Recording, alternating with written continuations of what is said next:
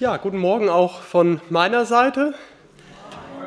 Als ich eben hier reinkam, da war so ein klein bisschen Enttäuschung da. Meine beiden kleinen Kinder, die waren enttäuscht, dass die Hüpfburg nicht mehr hier steht. Als sie letztes Mal da waren, da stand nämlich hier noch die große Hüpfburg. Ich bin eigentlich ganz froh, dass sie weg ist und dass ihr heute Morgen hier sitzt und bin froh, dass ich zu euch sprechen darf. Ja, ich heiße Philipp Achenbach und komme aus der Gemeinde äh, in Dahlbruch. Heute haben wir den Predigertausch. Ich denke, der Max, der ist bei uns sozusagen in Dahlbruch und ich darf hier sein und das freut mich wirklich sehr. Ja, und wie die Marion schon gesagt hat, soll es heute Morgen um den Johannes gehen. Um den Johannes, der das Johannesevangelium geschrieben hat, mit dem ihr euch ja zuletzt auch viel beschäftigt habt. Und ich habe gedacht, ich fange mal so ein bisschen ungewöhnlich an, vielleicht nämlich mit so einem kleinen Rätsel so zum Wachwerden vielleicht am Morgen. Und zwar habe ich euch sieben Fotos mitgebracht von mehr oder weniger bekannten Personen. Und es geht darum, die Gemeinsamkeit zwischen diesen Personen zu erkennen. Die haben nämlich vordergründig so ziemlich gar nichts miteinander zu tun, aber es gibt doch dieses eine verbindende Element und da bin ich mal gespannt, ob ihr darauf kommt. Also sobald ihr eine Idee habt, sagt es direkt und dann schauen wir, ob es stimmt. Wir sehen also als erstes, ach, hier muss man auf der anderen Seite gucken, äh, einen Politiker aus Luxemburg, den Jean-Claude Juncker, so heißt er. Dann haben wir als nächstes aus den USA den Pastor John MacArthur, kennt vielleicht auch der ein oder andere durch die Bibelkommentare oder durch seine Bücher. Dann kommt mit Jan-Josef Liefers ein deutscher Schauspieler, vielleicht auch dem einen oder anderen bekannt. Und als nächstes, der fünfte im Bunde, Ivan der Schreckliche. Der war im 16. Jahrhundert der erste russische Zar. Jetzt von Russland nach Spanien weiter. Hier sehen wir den ersten, den ehemaligen spanischen König Juan Carlos I. Dann zeigt das vorletzte Bild, was ich euch mitgebracht habe, kennen bestimmt auch viele noch, Giovanni, Giovanni Trapattoni, bekannt für seine Wutrede mit der Flasche leer. Und als letztes schließlich vom ZDF Johannes B. Kerner, den haben vermutlich auch einige von euch schon mal gesehen, schätze ich. Ja, das waren die Personen. Jetzt nochmal zu der Frage, was haben die denn vielleicht gemeinsam? Jeder versucht zu retten. also das bestimmt auch, ja. Noch ein Vers? Ja, sehr gut, sehr gut. Es ist, klingt erstmal komisch, es ist der Vorname. Ja, die hatten alle sieben verschiedene Vornamen, das stimmt schon, aber die Vornamen gehen letztendlich alle auf einen Namen zurück. Bei uns im Deutschen ist das der Name Johannes.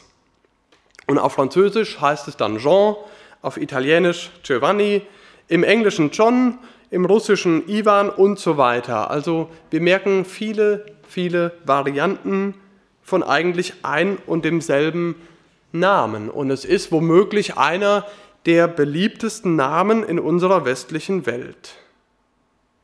Ja, und wer hätte das gedacht im ersten Jahrhundert nach Christi, dass selbst 2000 Jahre später, auch heute, Eltern ihre Kinder immer noch Johannes oder Thomas oder Simon oder Andreas nennen, also die Namen der Jünger verwenden, ja und gleichzeitig die Hunde vielleicht Nero oder Cäsar heißen oder nach anderen großen und bedeutenden Männern der damaligen Zeit benannt werden. Das ist doch erstaunlich. Ja, es soll heute Morgen, und damit sind wir auch endlich beim Thema angekommen, um den Jünger und Apostel Johannes gehen. Wir wollen mal darüber nachdenken, was das so für ein Mensch war und auch schauen, was wir von ihm lernen können. Wo er uns einerseits ein Vorbild ist oder wo wir vielleicht andererseits etwas von Fehlern lernen können, die er auch gemacht hat. Also, wer war Johannes? Johannes der Jünger Johannes, der war ein Fischer. Es ist davon auszugehen, dass er diesen Beruf von seinem Vater erlernt hat, dem Zebedeus, und die haben, wir würden vielleicht heute sagen, so eine Art Familienunternehmen geführt. Der Vater mit beiden Söhnen, Jakobus und Johannes. Und an einem Tag, da war der Zebedeus wieder mit seinen Söhnen am See Genezareth zum Fischen und sie waren dabei, die Netze zu flicken. Und da kommt Jesus am See Genezareth vorbei und er ruft den Jakobus und den Johannes zu sich und sie verlassen ihren Vater und gehen von da an mit Jesus. Sie werden seine Jünger. Und sie gehören sogar zu dem Kreis der zwölf engsten Jünger Jesu. Und sie gehören nicht so irgendwie am Rande mit dazu, nein, sondern sie sind die allerengsten Vertrauten von Jesus.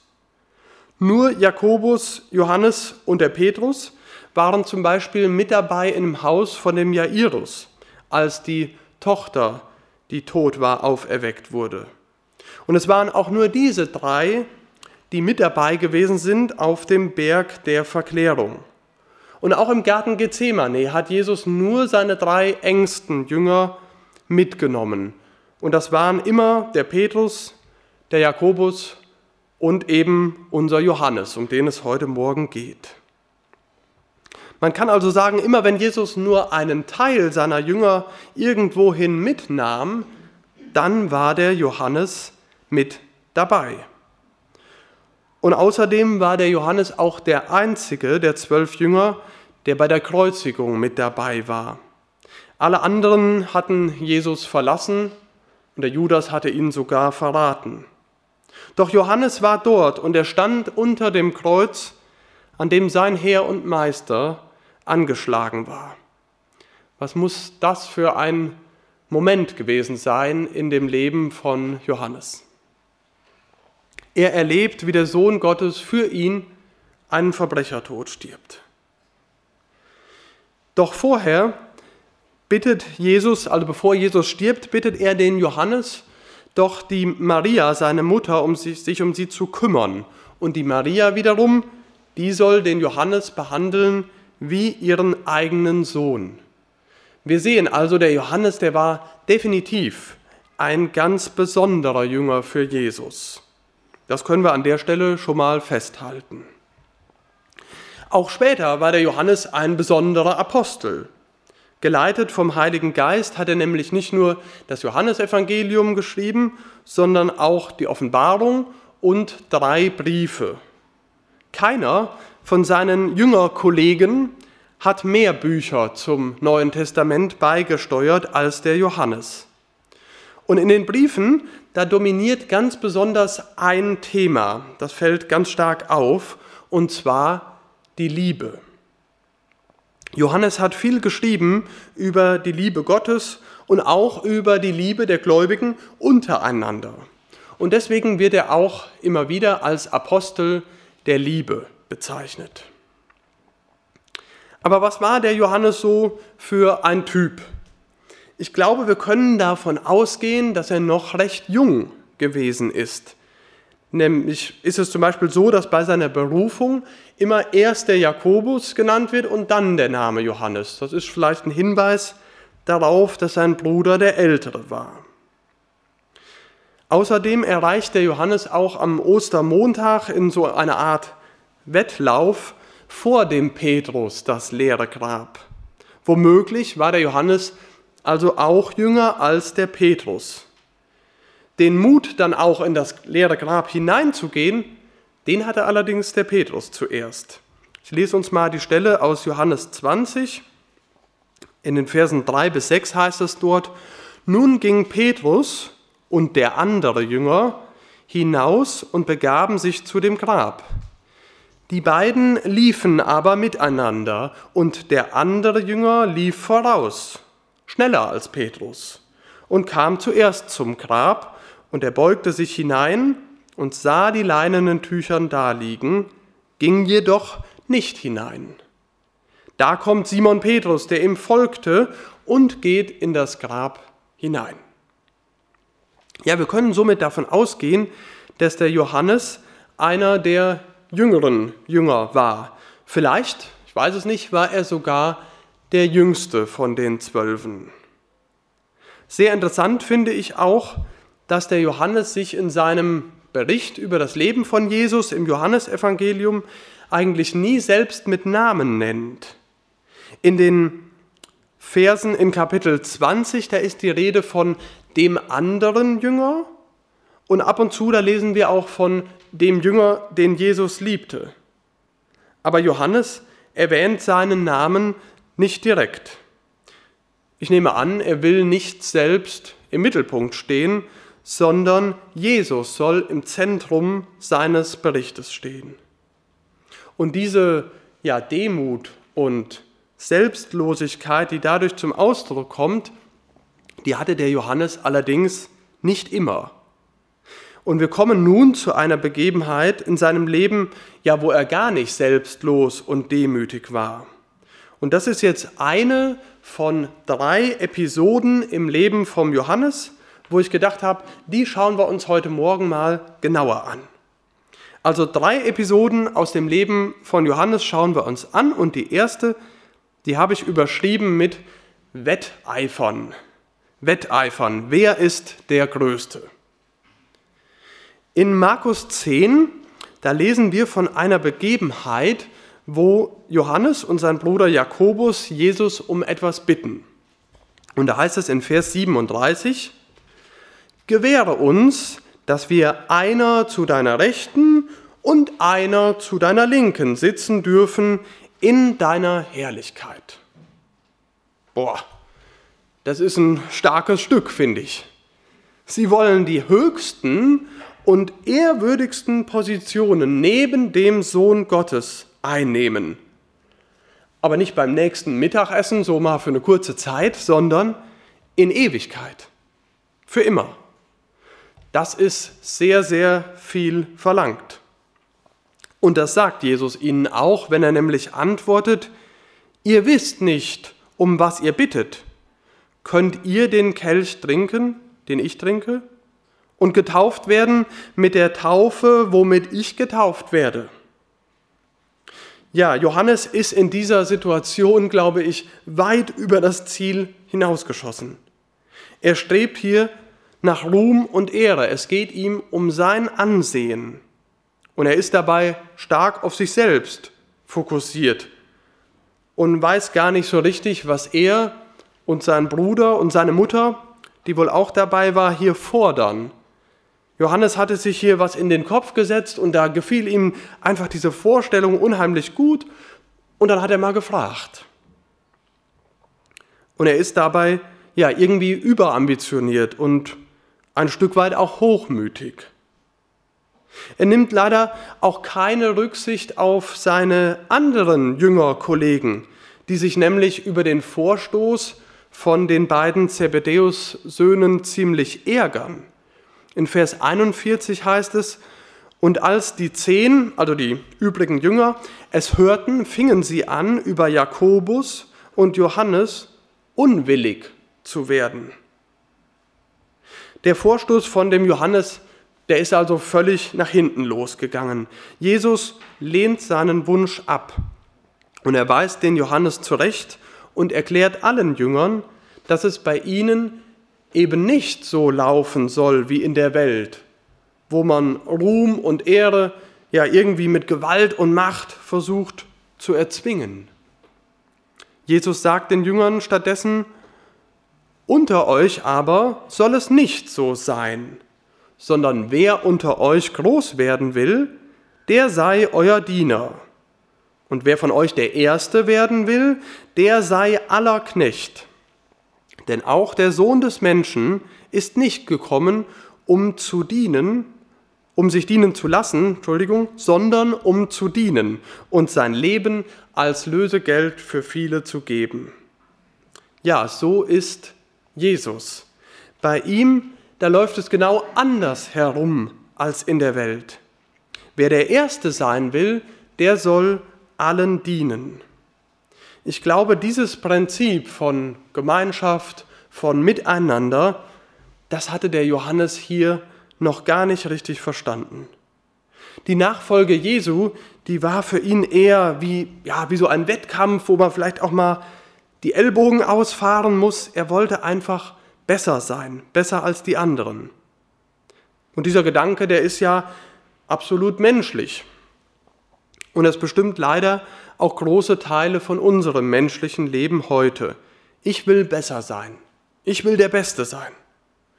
So hatte Johannes hier gedacht, doch das war hochmütig und lieblos von ihm. Wir machen jetzt einen großen zeitlichen Sprung von ungefähr 50 Jahren.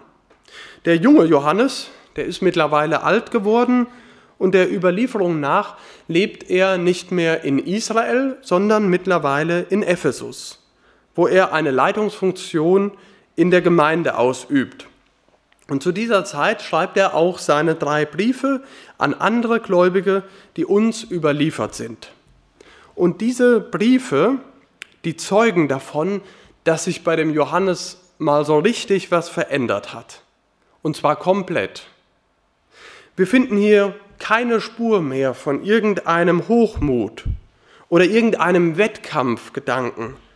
Stattdessen sind die Johannesbriefe durchzogen von einem einzigen Thema, nämlich der Liebe. Dieses Thema ist für den Johannes ganz zentral. Das wird besonders deutlich im vierten Kapitel von dem ersten Johannesbrief. Da gebe ich euch mal so ein Beispiel. Achtet mal darauf, wie oft allein dieses Wort Liebe schon vorkommt. Geliebte, lasst uns einander lieben, denn die Liebe ist aus Gott. Und jeder, der liebt, ist aus Gott geboren und erkennt Gott. Wer nicht liebt, der hat Gott nicht erkannt, denn Gott ist Liebe. Darin ist die Liebe Gottes zu uns geoffenbart worden, dass Gott seinen eingeborenen Sohn in die Welt gesandt hat, damit wir durch ihn leben sollen. Darin besteht die Liebe. Nicht, dass wir Gott geliebt haben, sondern dass er uns geliebt hat und seinen Sohn gesandt hat als Sühnopfer für unsere Sünden. Geliebte, wenn Gott uns so geliebt hat, so sind auch wir schuldig, einander zu lieben. Ja, der Johannes hat verstanden, wie wichtig Liebe ist und was sie bedeutet. Liebe bedeutet, sich aufzuopfern und sich hinzugeben, der Knecht aller zu sein, so wie Jesus es damals, als er noch jung war, von ihm gefordert hatte. Und das hatte Jesus nicht nur gefordert, sondern das hatte er vorgelebt, vorgemacht. Und damals hatte der Johannes das noch nicht so ganz verstanden, aber jetzt schon. Und deswegen schreibt er die Gläubigen an mit Geliebte und er fordert sie zur Liebe auf. Warum tut er das? Weil Gott uns zuerst geliebt hat, weil er sich für uns hingegeben hat. Und deswegen sollen auch wir lieben. Ja, zusammenfassend kann man sagen, dass bei dem Johannes Liebe und Demut an die Stelle von Wettkampf und Hochmut getreten sind. Er hat es verstanden, was Liebe wirklich bedeutet. Wir springen jetzt wieder zeitlich ein ganzes Stück zurück in die Zeit, als der Johannes noch als Jünger mit Jesus unterwegs gewesen ist in Galiläa. Und wir kommen dabei zu der einzigen Stelle in den Evangelien, wo der Johannes ganz alleine spricht. Vielleicht war sein Bruder gerade nicht dabei. Das ist in Lukas 9, Vers 49 und 50.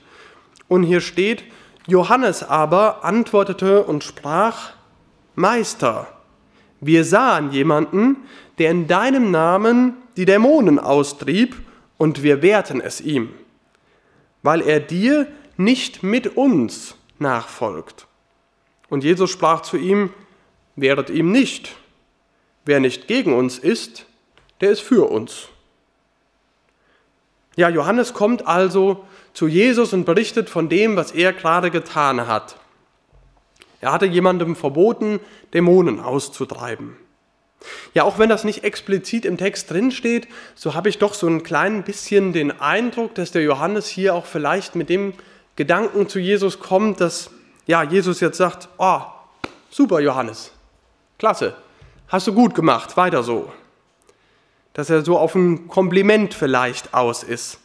Aber vielleicht ist es auch anders und er wollte Jesus nur das sagen, was eben geschehen war. Auf jeden Fall reagiert Jesus ganz anders. Wehret ihm nicht, sagt er.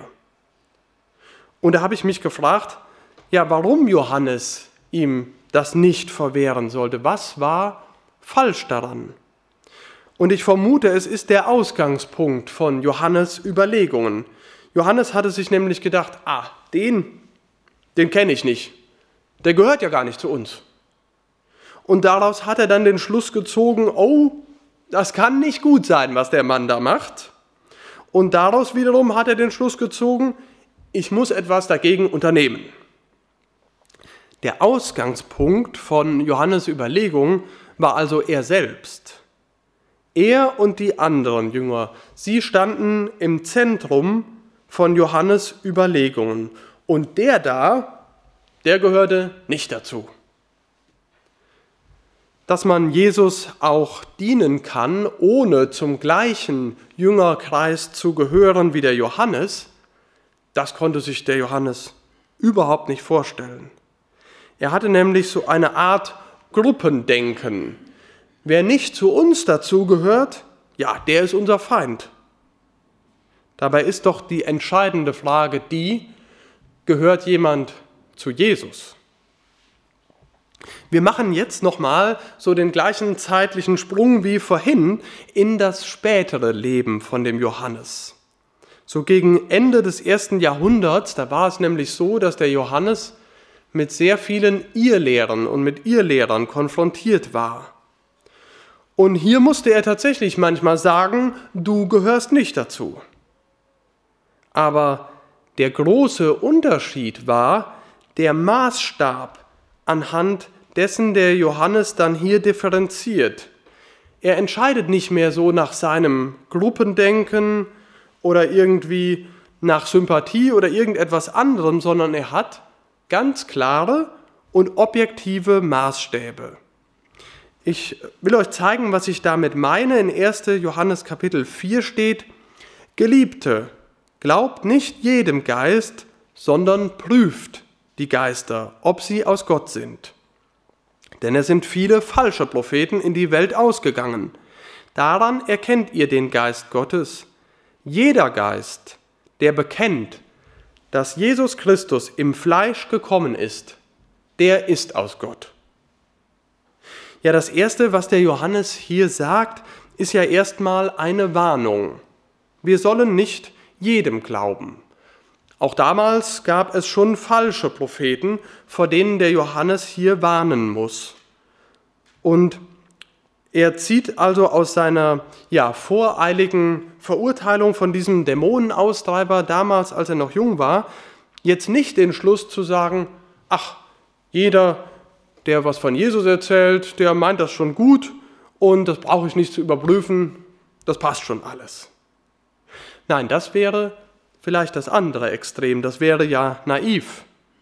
Es braucht stattdessen viel mehr gute und objektive Maßstäbe. Wir sollen die Geister prüfen und nicht blind alles glauben. Der Begriff für prüfen, der hier verwendet wird, hatte ich mal nachgeschaut, der wird übrigens auch dafür genutzt, wenn es um Edelmetalle und um deren Reinheit geht. Das ist so das, was damit gemeint ist. Und wir sollen durchaus ja, die Geister prüfen. Und die Christen in Beröa, die sind uns hier ein gutes Vorbild. Über die wird nämlich in der Apostelgeschichte geschrieben, dass sie das Wort Gottes bereitwillig aufgenommen haben und dass sie aber auch täglich in der Schrift geprüft haben, im Wort Gottes, ob das denn auch stimmt, ob es sich so verhält. Ja, aber wie können wir das prüfen? Johannes macht klar, dass ein echter Lehrer anerkennt, dass Jesus vollkommen Mensch war. Und ein Kapitel später, da nennt uns der Johannes noch ein zweites Merkmal, nämlich dass Jesus auch vollkommen Gott war und ist. Die Frage echt oder unecht, News oder Fake News, Wahrheit oder Lüge, die entscheidet sich also an der Person Jesus Christus. Die Frage, wie jemand zu Jesus steht und wie er über Jesus spricht, das ist die entscheidende Frage. Ob ich jetzt denjenigen schon kenne oder zu welcher Gemeinde er gehört oder ob er mir sympathisch ist oder eher nicht so, das ist nicht wichtig. Johannes hat noch einen anderen Maßstab für uns bereit in seinem dritten Brief. Und da steht in Vers 11, Mein Lieber, ahme nicht das Böse nach, sondern das Gute. Wer Gutes tut, der ist aus Gott. Wer aber Böses tut, der hat Gott nicht gesehen. Man kann also auch anhand von dem, was jemand tut und wie er sich verhält, schon ganz viele Dinge erkennen. Das bestätigt uns auch Jesus in Matthäus 7, wenn er sagt, ein guter Baum kann keine schlechten Früchte bringen und ein schlechter Baum kann keine guten Früchte bringen. Was lernen wir daraus? Wir sollen niemanden leichtfertig anhand von Sympathie oder von Gruppendenken beurteilen. Wir sollen aber auch nicht einfach so alles glauben, was so erzählt wird überall. Nein, Gott gibt uns ganz klare und präzise Maßstäbe, woran wir das prüfen können. Und das ist das, was uns der Apostel Johannes hier zuruft. Prüfe die Geister und prüfet die Taten. Wir kommen wieder zurück zu der Zeit, wo der Johannes noch als Jünger mit Jesus unterwegs war und kommen jetzt zu der dritten und letzten ja, Episode aus dem Leben von Johannes, die wir uns genauer anschauen wollen. Und die habe ich überschrieben mit Rache, Feuer vom Himmel. Mal so eine Frage an euch, dürft ihr euch auch gern melden. Hattet ihr schon mal einen Spitznamen? Ist jemand hier, der schon mal vielleicht als Jugendlicher oder so irgendwie einen Spitznamen bekommen hat? Ja, so ganz zaghaft sehe ich so ein paar Finger. Ähm, es ist ja oft so, wenn man irgendwie so einen Spitznamen hat, den sucht man sich nicht selber aus, sondern das kommt irgendwie so, das wird von anderen vielleicht so gesagt und irgendwann wird man so genannt. Und das Spannende ist, auch Jesus hat mal einen Spitznamen vergeben. War mir ehrlich gesagt gar nicht so bewusst, aber das lesen wir in der Bibel. Und dieser Spitzname, der galt dem Johannes und seinem Bruder Jakobus, also beiden gleichzeitig. Und Jesus nannte sie die Donnersöhne. Donnersöhne, ja.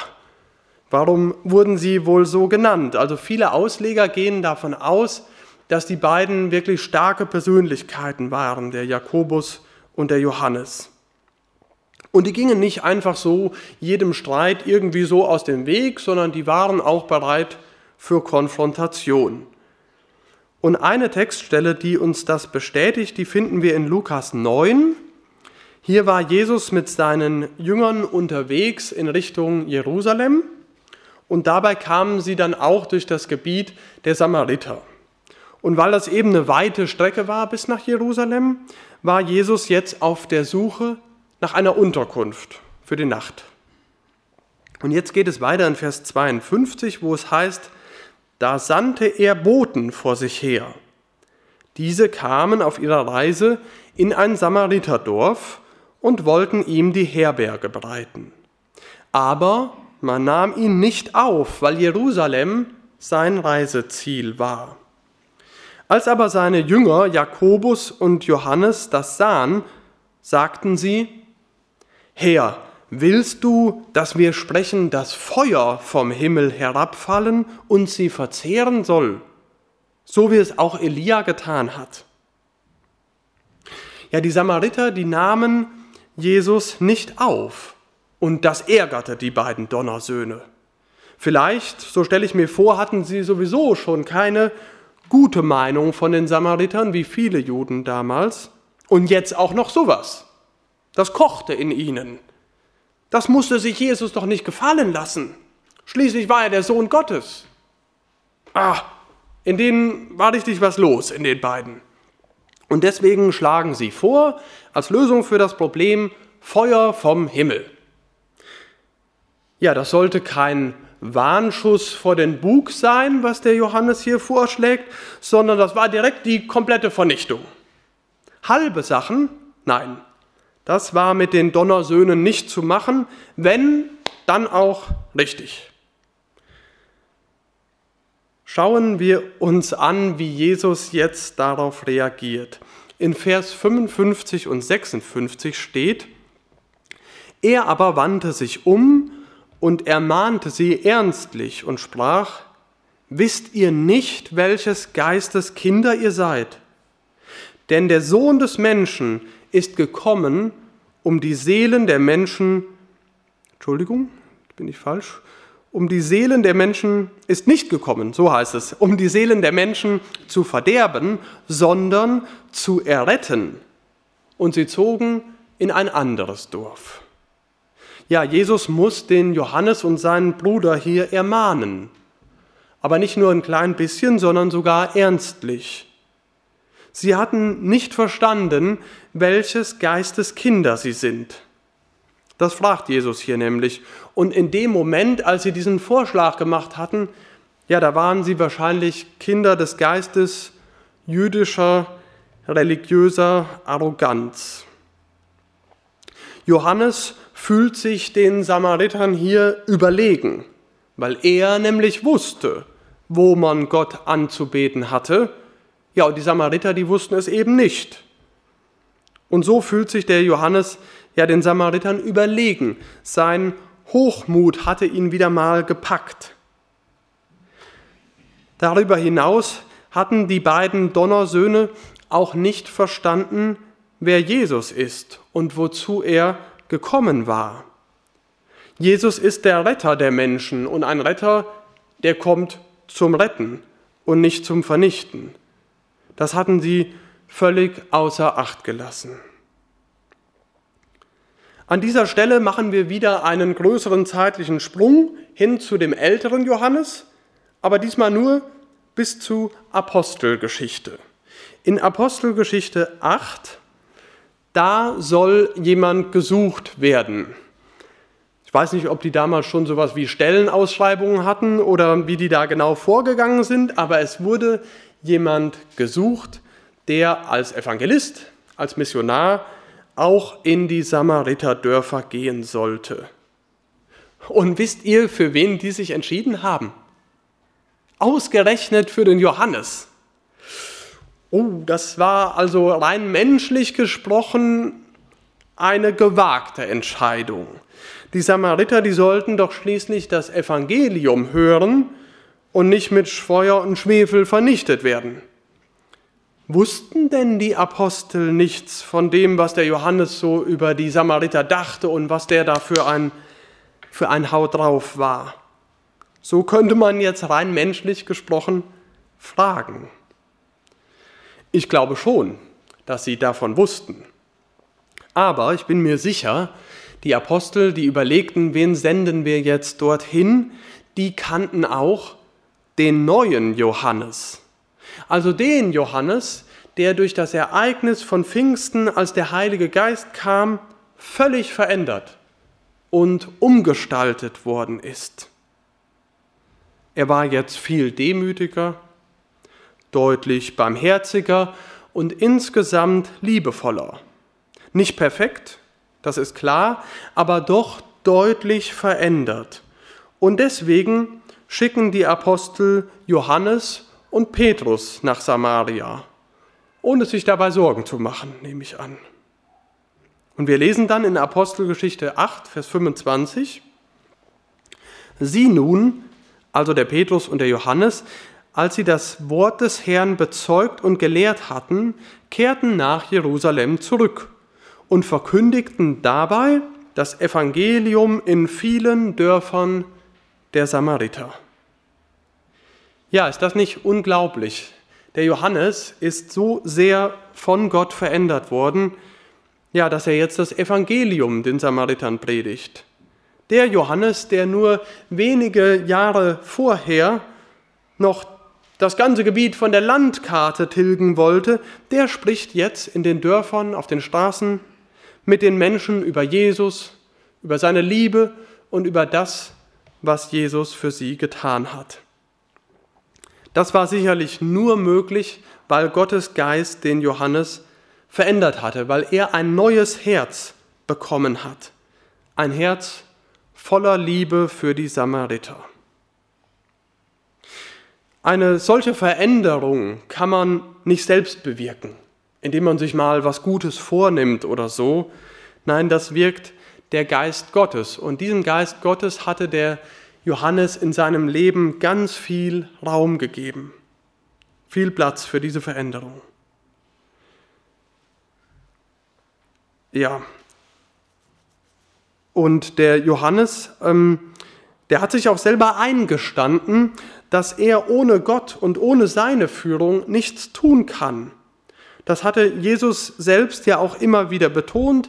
Gerade im Johannesevangelium, aus dem ihr ja zuletzt ganz viel gehört habt, steht das ja ganz oft drin. Ich gebe mal nur ein Beispiel aus Kapitel 8, wo es heißt, wo Jesus sagt, ich tue nichts von mir selbst aus, sondern wie mich mein Vater gelehrt hat, so rede ich.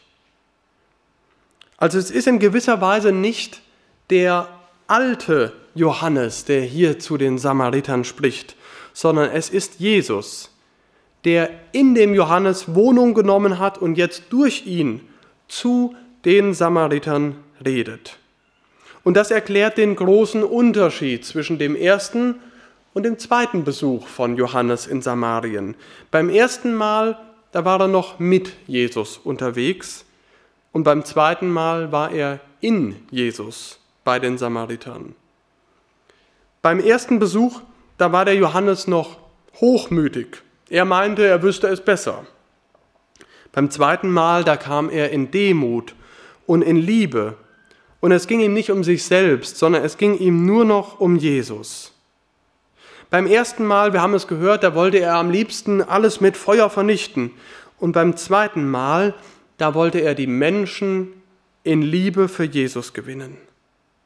Und so haben die Samariter beim ersten Mal den Donnersohn kennengelernt und beim zweiten Mal den Apostel der Liebe.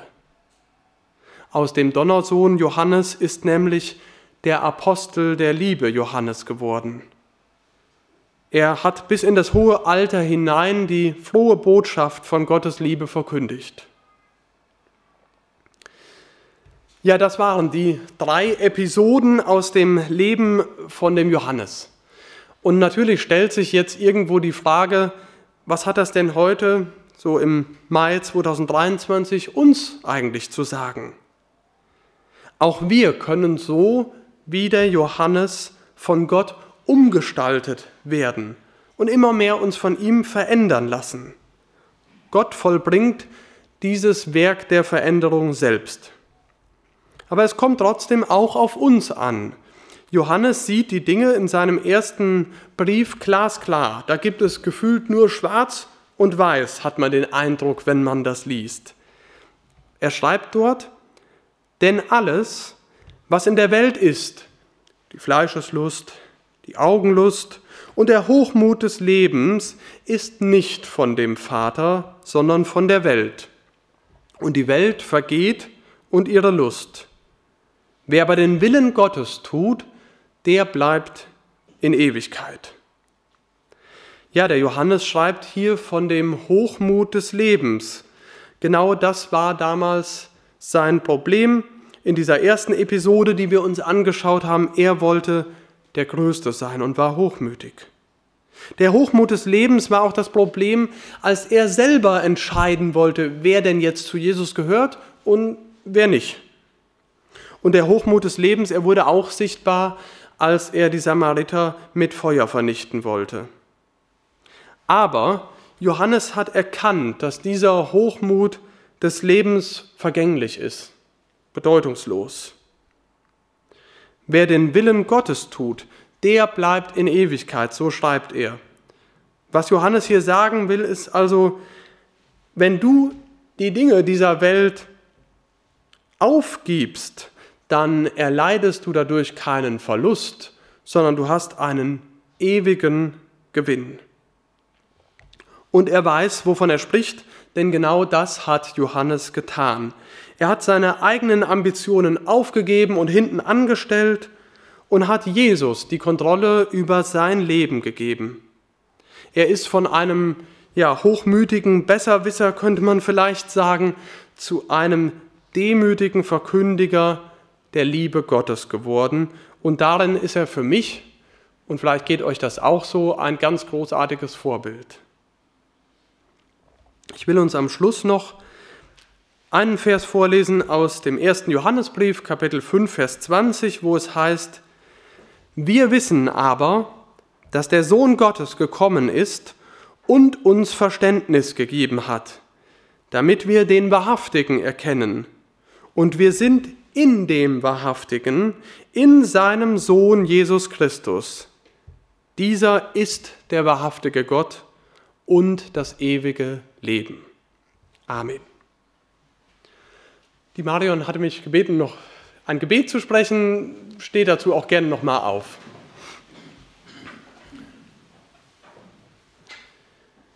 Herr Jesus, hab Dank dafür, dass wir an dem Johannes das so wunderschön sehen können, wie du Menschenleben veränderst, völlig neu machst und umgestaltest. Danke dafür, Herr, dass diese Kraft, mit der der Johannes verändert worden ist, auch heute noch genau die gleiche ist.